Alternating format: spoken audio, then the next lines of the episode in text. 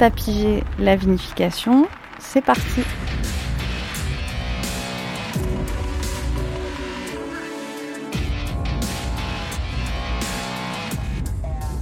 on a rendez-vous avec Jean-Charles Offray, vigneron du Clos à Guilhem. Alors lui, il est au cœur d'un village languedocien qui est Saint-André de Sangonis, en appellation Terrasse du Larzac. Il conduit ses vignes en bio depuis 2015. Alors ce matin, il est en train de décuver plusieurs de ses rouges.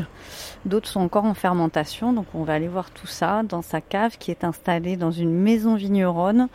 Il est même parfois euh, difficile de pousser les murs. Euh, il va nous expliquer ça. Salut. Bon, du coup, vous en... là, vous allez vider celle-ci? Non, celle-là, on l'a remplie avec le vin de goutte de la C2, qui est une Syrah qui vient des terroirs de schiste.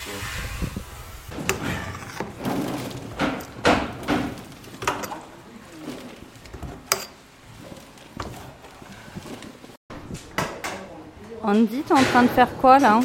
Là, on est en train de, virer tous les raisins qui étaient dans un de nos cuves en inox. Et là, c'est du Syrah. Et on va mettre tous les raisins qui sont gorgés de vin dans le pressoir pour faire le vin de presse. Un peu de sport.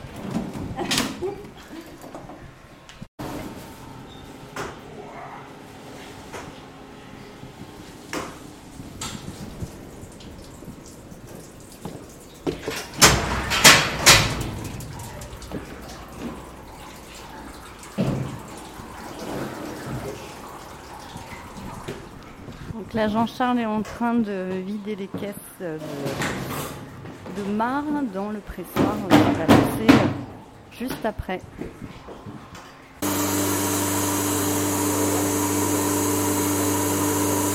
Là, Jean-Charles, ça donne quoi ce, vin de presse concrètement? Ben, On a des vins de presse qui sont très riches parce qu'on ne foule pas les raisins. Donc les baies sont toutes rondes, donc elles sont encore gorgées de, de vin, puisque la fermentation s'est faite à l'intérieur de la baie.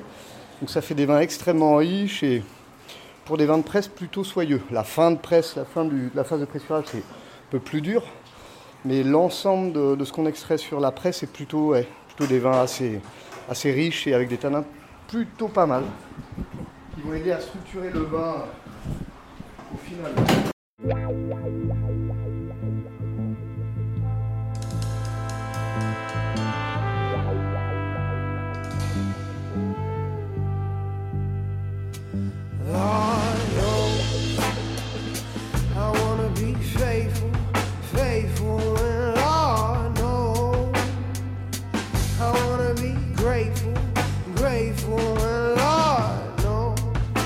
Là, on est début octobre. Euh, toi, tu as fini les vendanges le 18 septembre. Donc euh, c'est le moment où Ouais, en gros, on peut dire ça. On commence à soutirer les vins qui ont passé un mois en cuve et dans lesquels s'est passée la fermentation. Et donc, on va extraire euh, la phase liquide d'abord de la cuve et après le vin qui est un peu coincé dans le, dans le marc, dans la phase solide euh, qui se trouve dans la cuve. Donc, toutes les peaux des, raisins notamment. Ça, ça, fonctionne un peu comme une éponge. Tout prend forme en cave. on extrait d'abord, on soutire le vin, qu'on bascule dans une autre cuve, et après, on va extraire toute cette phase solide qu'on va transvaser dans le pressoir, et le pressoir va nous permettre d'extraire tout ce vin qui est euh, piégé dans le, dans le marc.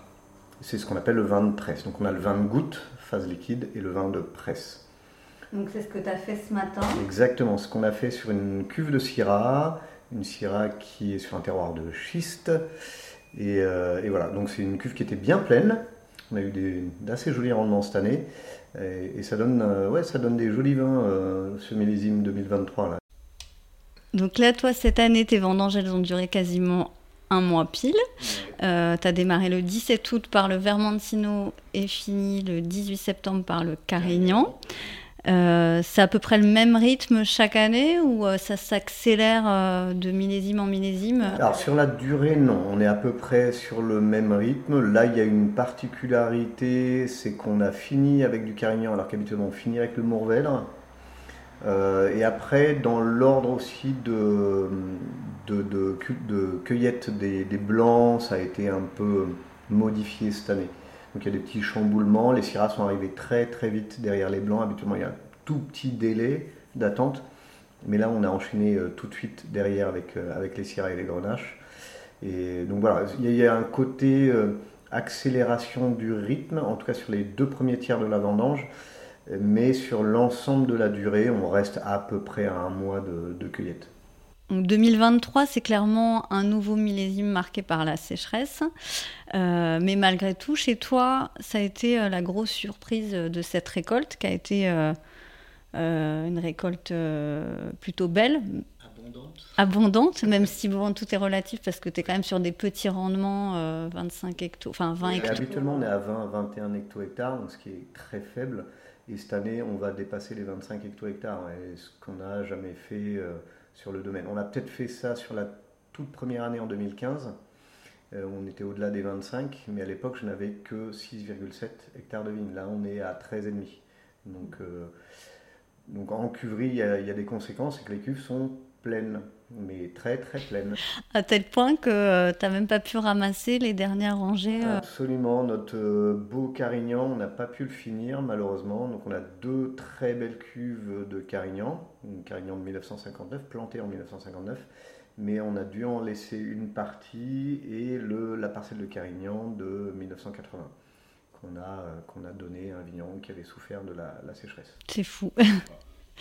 et, donc comment ce millésime euh, qui est euh, marqué par, par la, les fortes chaleurs, il y a eu des pics à 44 degrés je crois comment tu le ressens toi euh, aujourd'hui euh, dans les cuves? Étrangement, ça, ne, ça ne se ressent pas trop. On aurait pu euh, se dire, oula, ça va faire des vins très riches en alcool, très chaleureux, avec des, notes sur les rouges, notamment de, fruits cuits, de pruneaux, de choses comme ça. Et on n'est pas du tout, du tout sur ce profil. C'est un millésime plutôt frais, avec des fruits frais. C'est croquant, il y a des belles acidités, on a bien maîtrisé les, euh, dates de vendange, ce qui se fait qu'on se retrouve globalement sur euh, des, degrés qui sont franchement tout à fait corrects, autour de 14 de moyenne. Habituellement, le domaine est plutôt autour de 15. Donc, euh, ouais, non, extrêmement content et pas du tout à l'image d'un millésime ultra chaleureux. On a quand même eu sur le profil climatique de l'année beaucoup de pluie sur les mois de fin avril, mai jusqu'à quasiment mi-juin. Et ça, ça nous a vraiment, vraiment sauvés. Donc en cave, euh, t'as pas travaillé différemment par rapport aux autres années? Pas vraiment, non, non, non, non. On a la seule caractéristique, ça a été plutôt sur la date de cueillette de chaque parcelle, de chaque cépage, mais sur le travail en cave, on n'a pas eu de, modification de process. On est toujours dans une vendange manuelle à 100%, on cueille dans des petites caisses de 12-15 kg, on érafle les rouges à 100%, on ne foule pas les raisins. Euh, ensuite, la première phase euh, dans la cuverie, ça va être une phase d'extraction de toute la couleur tous les composants qui vont enrichir le vin. Tant qu'on n'a pas d'alcool, c'est la phase aqueuse et c'est là où la, diffusion de ces, euh, ces éléments-là est la plus positive. On extrait des tanins fins à ce moment-là en plus.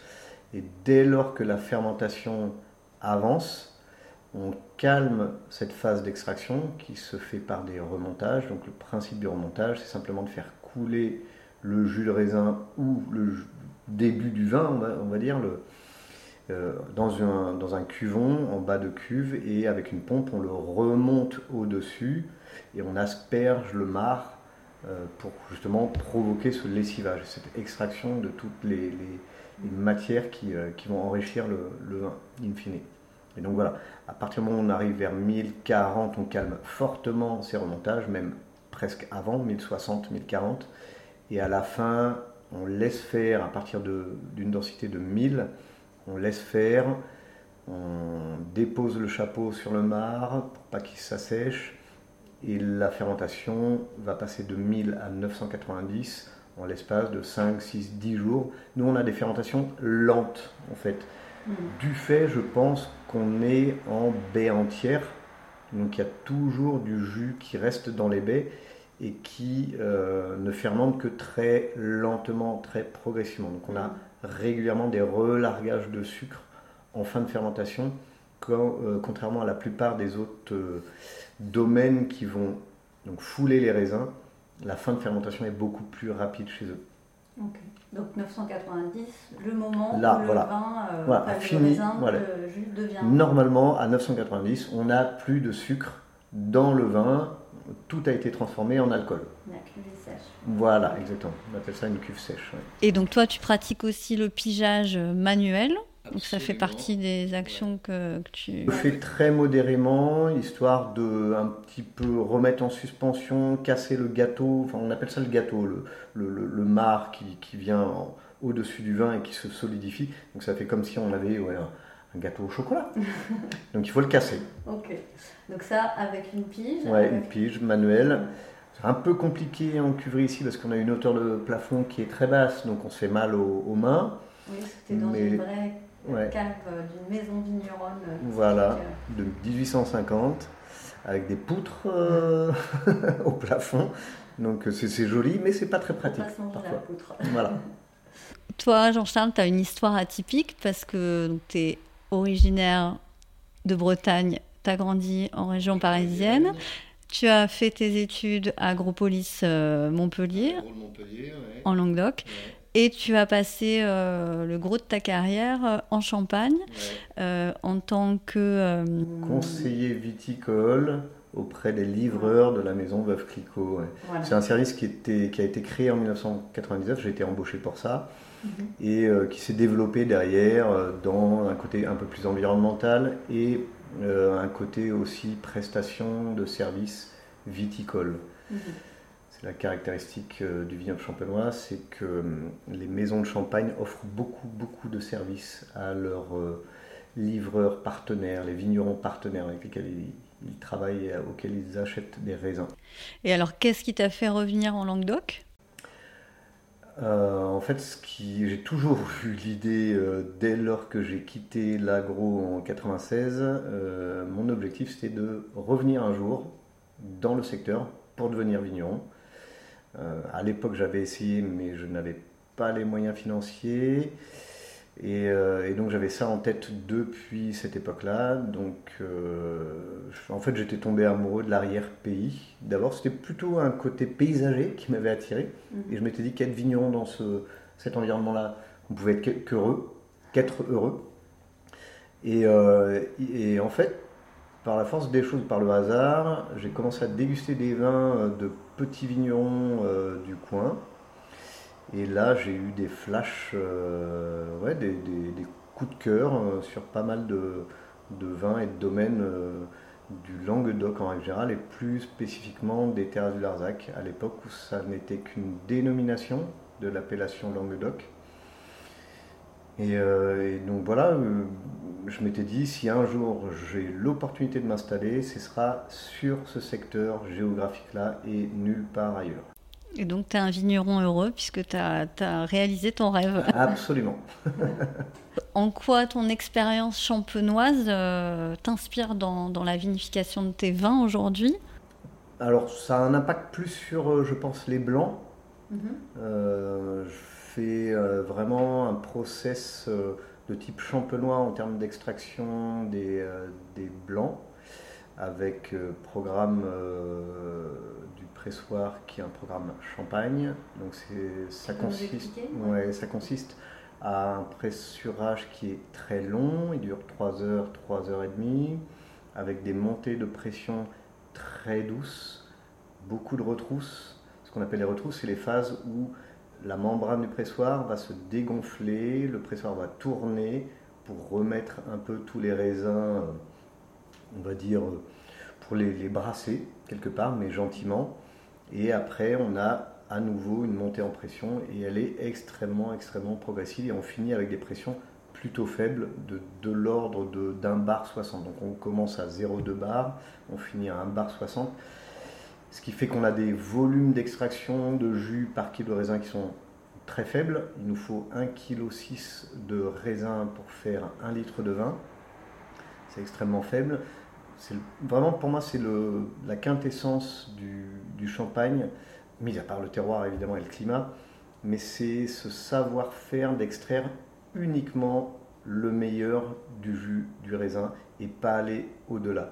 Ce qui fait qu'on a des vins qui se retrouvent avec euh, des finales plutôt toujours assez nettes. On n'a pas le côté herbacé euh, euh, qu'on peut avoir quand on extrait un peu trop fort les, raisins. L'autre caractéristique, c'est qu'on est en pressurage en grappe entière. Mm-hmm. Et je, pense que c'est vraiment fondamental pour typer les vins, apporter des amers très élégants, euh, je pense que la rafle apporte beaucoup. Elle joue aussi à l'intérieur de la cage du pressoir euh, le rôle de drain. Donc, ce qui fait que le jus, quand les baies sont écrasées, euh, il a plein, plein, plein de chemins d'extraction de, ou de, de, fuite, on va dire. Et ce qui fait que c'est extrêmement doux au final. Ce qui se fait moins en Languedoc, la grappe entière alors, je pense, il y a quand même beaucoup de vendanges mécaniques. Maintenant, euh, il y a certainement euh, pas mal d'autres caves particulières qui font des pressurages blancs en grappe entière. Hmm, je ne connais pas la, proportion. Je pense qu'on est quand même une minorité. Il y a aussi des cépages blancs euh, qui viennent d'ailleurs, comme le chenin, dont toi tu, fais la part belle, auquel tu croyais pas forcément en Languedoc, mais sur lequel tu es revenu et que tu travailles. Ça a été la belle surprise quand j'ai euh, commencé. J'ai acheté un îlot de parcelle dans lequel il y avait un vieux chenin de 1980. Et euh, la, réflexion que je me suis faite, c'est dire oula, un chenin dans le sud, ça va faire des vins euh, qui vont être déséquilibrés. c'est un cépage du nord, donc c'est pas possible. Et au final, j'ai quand même conservé hein, cette parcelle sur le premier millésime en 2015. Et euh, le résultat de la première vinification, où j'avais mis en fût les têtes de cuvée des trois cépages qu'on avait à l'époque, donc le Vermentino ou le Roll, le Grenache blanc et le Chenin, euh, le Chenin est sorti euh, haut la main, pour moi en termes d'élégance. Et la conséquence a été que j'ai arraché un Grenache blanc, j'ai replanté un nouveau Chenin, donc on a deux parcelles de Chenin maintenant. Et depuis 2019, on a une cuvée 100% Chenin. Ça a été vraiment aussi une révélation en 2019 Jusqu'à 2018, j'assemblais mon chenin avec euh, le Vermentino, le rôle, pour faire notre cuvée haut de gamme, qui est la cuvée de l'an, l'an 1 et on incrémente, l'an 2, l'an 3, etc. Et en 2019, j'avais mes deux demi-muits de chenin, et là, je me suis dit, ce vin se suffit à lui-même, il a besoin de rien d'autre. Donc on va faire une cuvée 100% en chenin. C'était un peu un pari, un petit peu une originalité, mais euh, je suis super content. Et donc, à quel, à quel moment tu décides qu'une cuve peut devenir euh, autre chose que, euh, que tes vins déjà existants ou un nouveau vin? Est-ce que tu peux le sentir dès maintenant ou est-ce qu'il faut attendre les assemblages? Non, c'est très variable. Il y a des cuvées qui vont être décidées très tôt.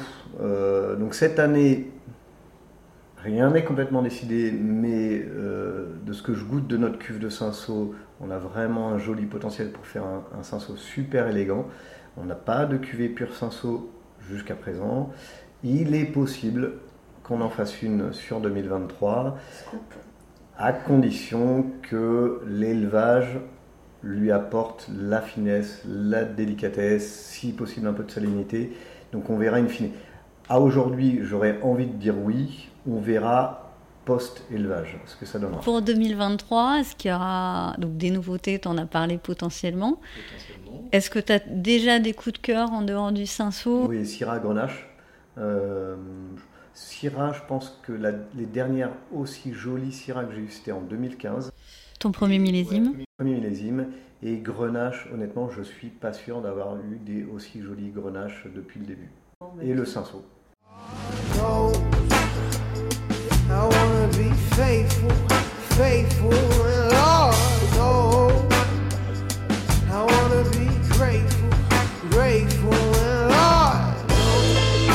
Tout va bien alors pour le Clos Guilhem euh, pour 2023. Bon, merci Jean-Charles pour euh, ce, ce tapis G spécial vinification. euh, et puis on reviendra suivre euh, la suite avec Andy aussi qui est arrivé, euh, nouvel associé sur le domaine. C'est en Languedoc. Prochain sujet tapis G. Merci Jean-Charles.